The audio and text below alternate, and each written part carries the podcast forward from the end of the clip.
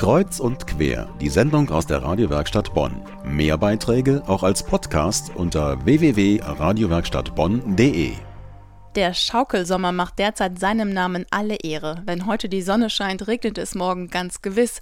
Doch auch so einen Regentag kann man nutzen, indem man einfach mal wieder ins Museum geht. Wer allerdings fürchtet, von den Fluten weggespült zu werden, zu dem kommt das Museum einfach nach Hause. Denn viele Museen sind mittlerweile auch im Internet zu finden und selbst bei Facebook sammeln sie richtig viele Fans. Mein Kollege Martin Fuß war bei der Online-Redaktion im Haus der Geschichte in Bonn und hat nachgefragt, was online alles so geboten wird.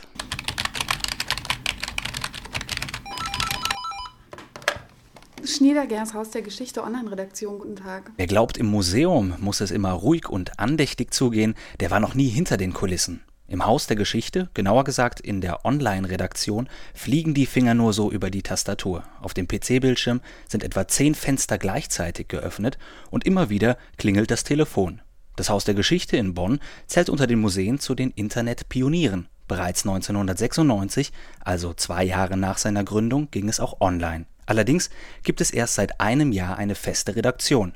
Die Leiterin ist Ruth Rosenberger. Unser Auftrag lautet, Geschichte zu vermitteln, die Geschichte der Bundesrepublik, die deutsche Geschichte nach 1945. Und das kann man eben nicht mehr nur in Form von Ausstellungen, wie wir es natürlich auch weiterhin tun, sondern man muss sich da auch in den Online-Bereich bewegen. Und das ist unsere Aufgabe. Was das konkret bedeutet, findet man am besten beim Surfen im Internet heraus. Einmal auf der Homepage hdg.de gelandet, eröffnet sich einem ein vielfältiges Angebot. Von Informationen über das Haus und seine Ausstellungen, über Veranstaltungstipps bis hin zum Online-Shop. Wer ein bisschen sucht, der findet auch innovative Projekte wie etwa die Teen Group, eine Gruppe junger Schülerinnen und Schüler aus Bonn und Umgebung, die eine Audioführung durch die Ausstellung aufgenommen und online gestellt haben. Einzelne Beiträge zu bestimmten Ausstellungsobjekten können von der Homepage kostenfrei heruntergeladen und auf einen iPod überspielt werden. Lass dich von der Musik anlocken.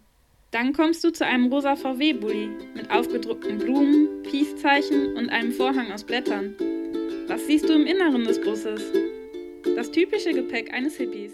Besagter VW-Bus findet sich auch auf der Facebook-Seite des Hauses wieder. Seit einem Jahr werden hier für Fans des Hauses aktuelle Nachrichten zu Jahrestagen und Veranstaltungen gepostet. Wer die Facebook-Seite durchstöbert, findet zahlreiche Fotoalben mit Bildern aus der Ausstellung und von Veranstaltungen wie dem Museumsmeilenfest. Die Nutzer haben hier die Möglichkeit zu schreiben, was ihnen besonders gut gefällt, Bilder weiterzuempfehlen oder nachzufragen, wenn sie etwas besonders interessiert. Ruth Rosenberger. Der Vorteil oder das, was Spaß macht und was das Besondere an äh, Social Media ist, ist natürlich, dass man eine wechselseitige Kommunikation hat, dass man wirklich mit den Leuten sprechen kann, dass man eine Rückantwort bekommt und dass es nicht nur eine Information ist, die wir geben, sondern wir kriegen auch was zurück, auf das wir reagieren können. Das Bonner Haus hat auf Facebook mittlerweile über 1800 Fans, die regelmäßig das Angebot nutzen. Die Nutzer kommen nicht nur aus ganz Deutschland, sogar russische Kommentare sind auf der Pinnwand der Seite zu lesen. Besondere Aktivität ist gefordert, wenn die Facebook-Redakteure zum Rätseln einladen. Vor allem das Spiel Dalli Click erfreut sich großer Beliebtheit. Dabei wird das Bild einer historischen Persönlichkeit oder eines Gegenstandes nur Stück für Stück offengelegt. Die Besucher der Seite sind aufgerufen zu erraten, um wen oder um was es sich handelt.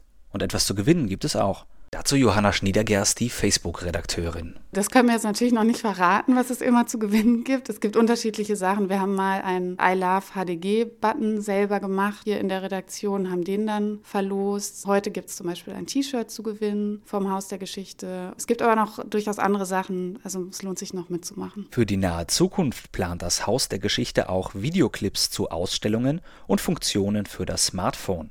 So sieht es aus. Das Museum im Jahr 2012. Wer Mitglied bei Facebook ist und seine Sympathie für das Haus der Geschichte kundtun möchte, drückt einfach Gefällt mir und wird mit Informationen und Rätseln rund um die deutsche Nachkriegsgeschichte belohnt. Übrigens auch die Radiowerkstatt liefert regelmäßig Infos auf Facebook. Einfach Daumen hoch und Gefällt mir klicken.